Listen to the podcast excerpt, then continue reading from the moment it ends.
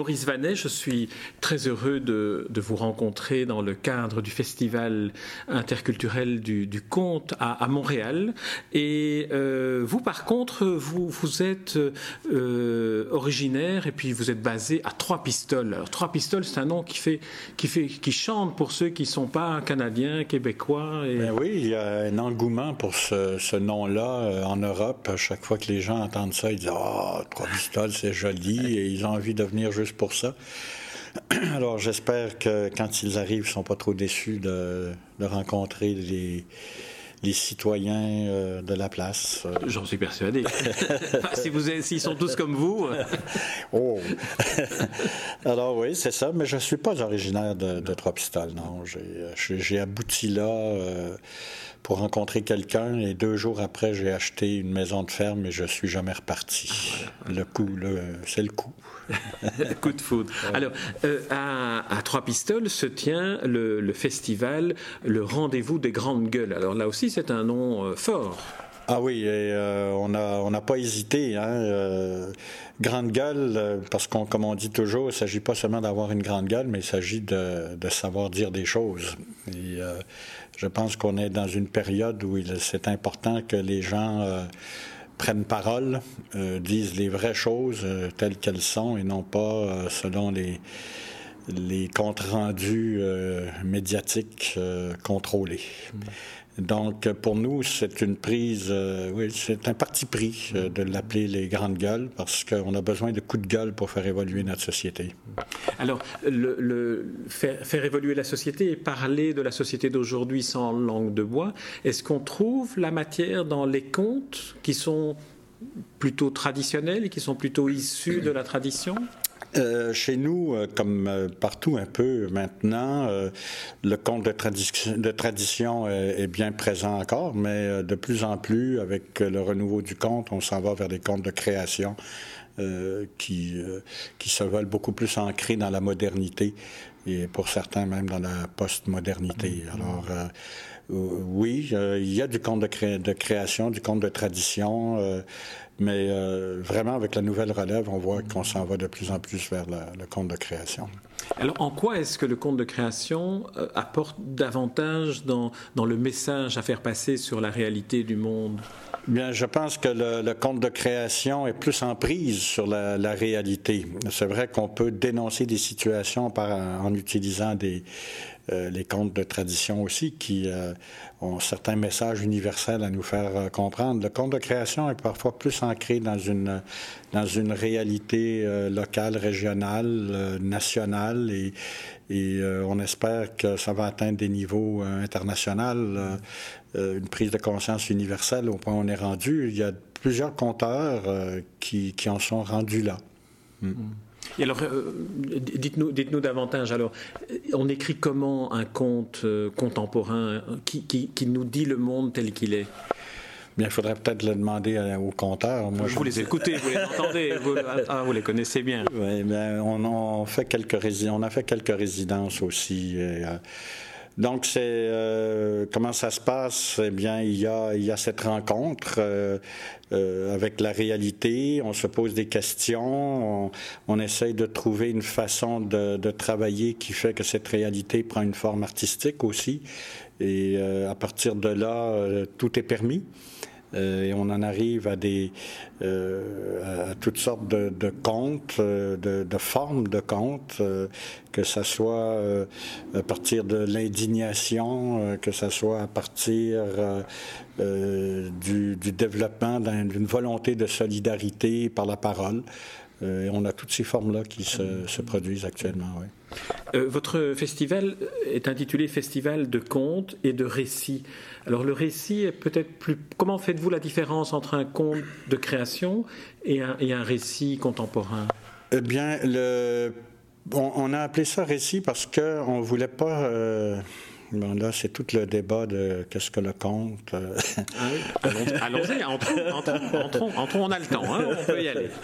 Non, je ne veux pas rentrer là-dedans. C'est des débats euh, qui, bon, qui, peuvent être positifs, mais nous, ce qu'on qu'on a voulu dire par en, ajoutant conte et récit, c'est que euh, voulait élargir la palette euh, que l'on, euh, la palette de la définition du conte telle qu'elle est perçue en général par le public.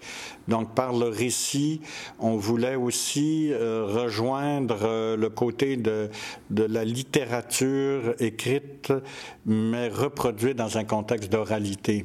par exemple, on a on a présenté un spectacle euh, sur Jack Kerouac, euh, vous voyez. Donc, euh, Kerouac, d'abord, il est très proche de chez nous parce que Kerouac est un franco-américain, mais d'autant plus proche que ses deux parents viennent d'à peu près 25 km de Trois-Pistoles. Donc, il y a un attachement par rapport à cet écrivain important.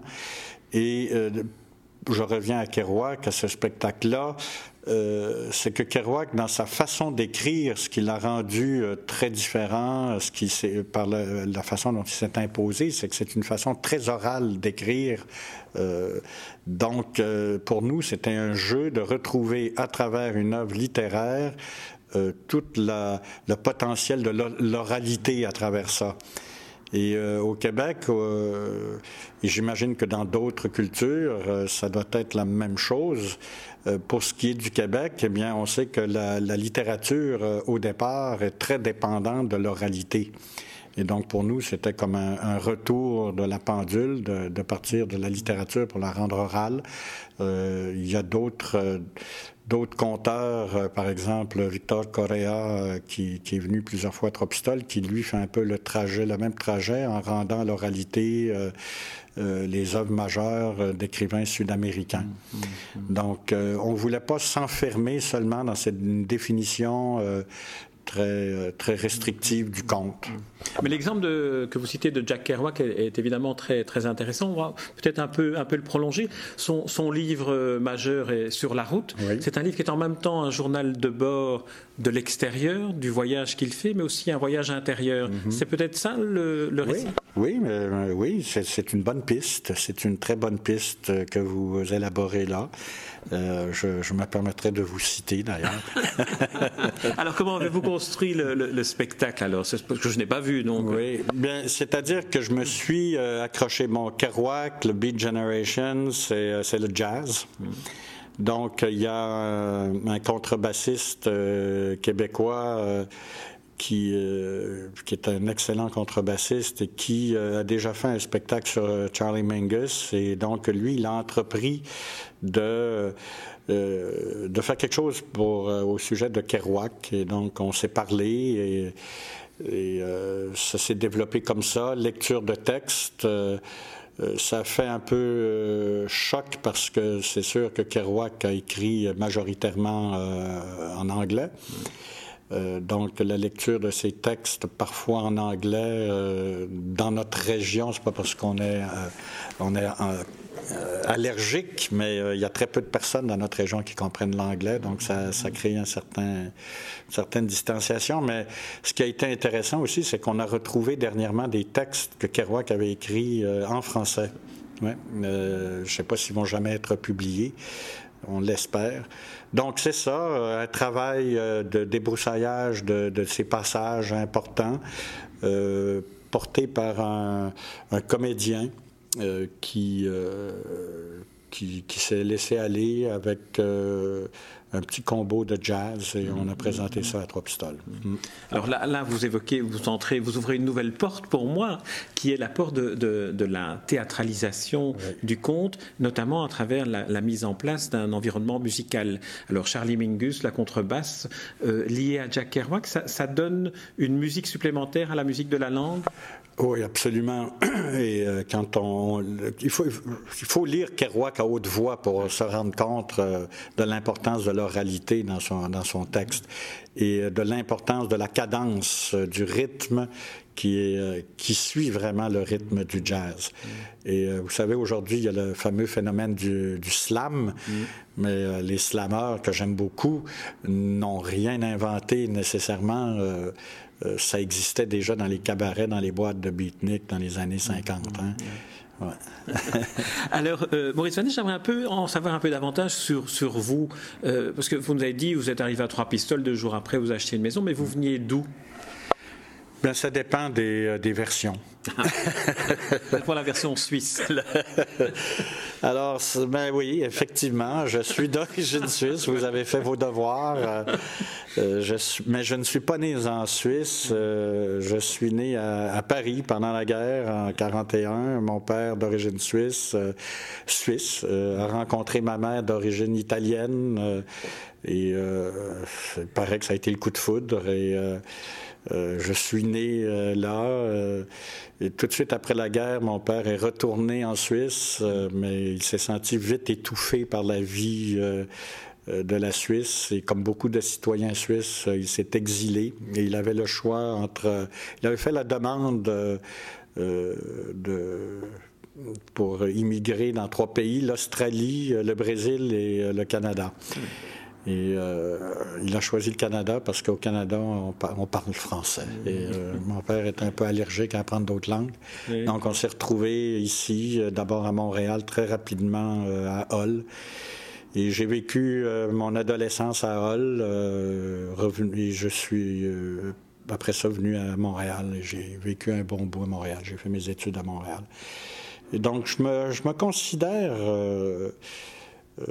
un peu un déplacé. Euh, j'aime assez ça, euh, de ne pas me sentir, de, même si ça fait 30 ans que je demeure à Tropistol, je suis encore euh, un étrange étranger dans la place et ça me plaît beaucoup.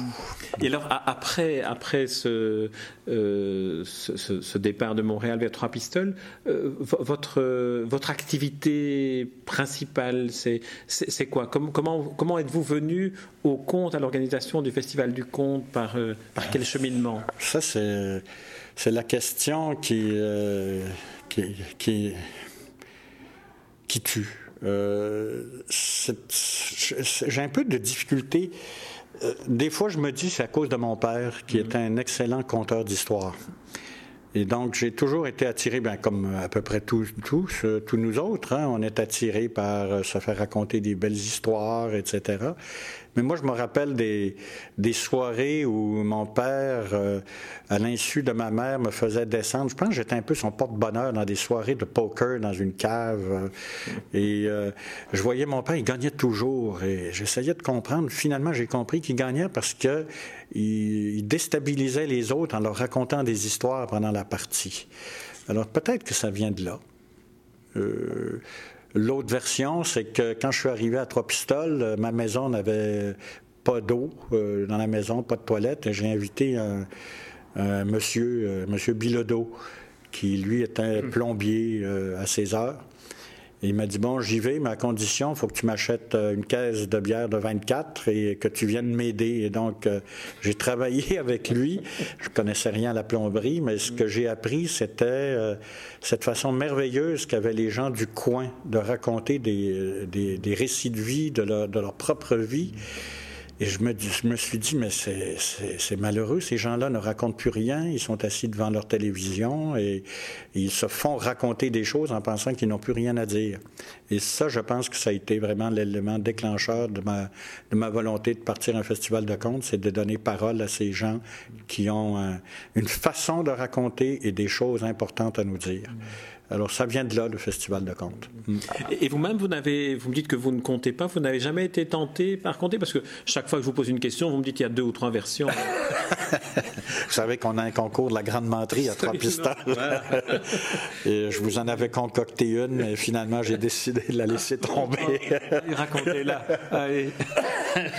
maintenant, on sait que c'est une menterie. Ah non, ça ne vaut plus la peine de la raconter maintenant qu'on sait que c'est une menterie. Ah, euh, c'est ça. Euh, c'était quoi votre question? je l'ai oublié aussi.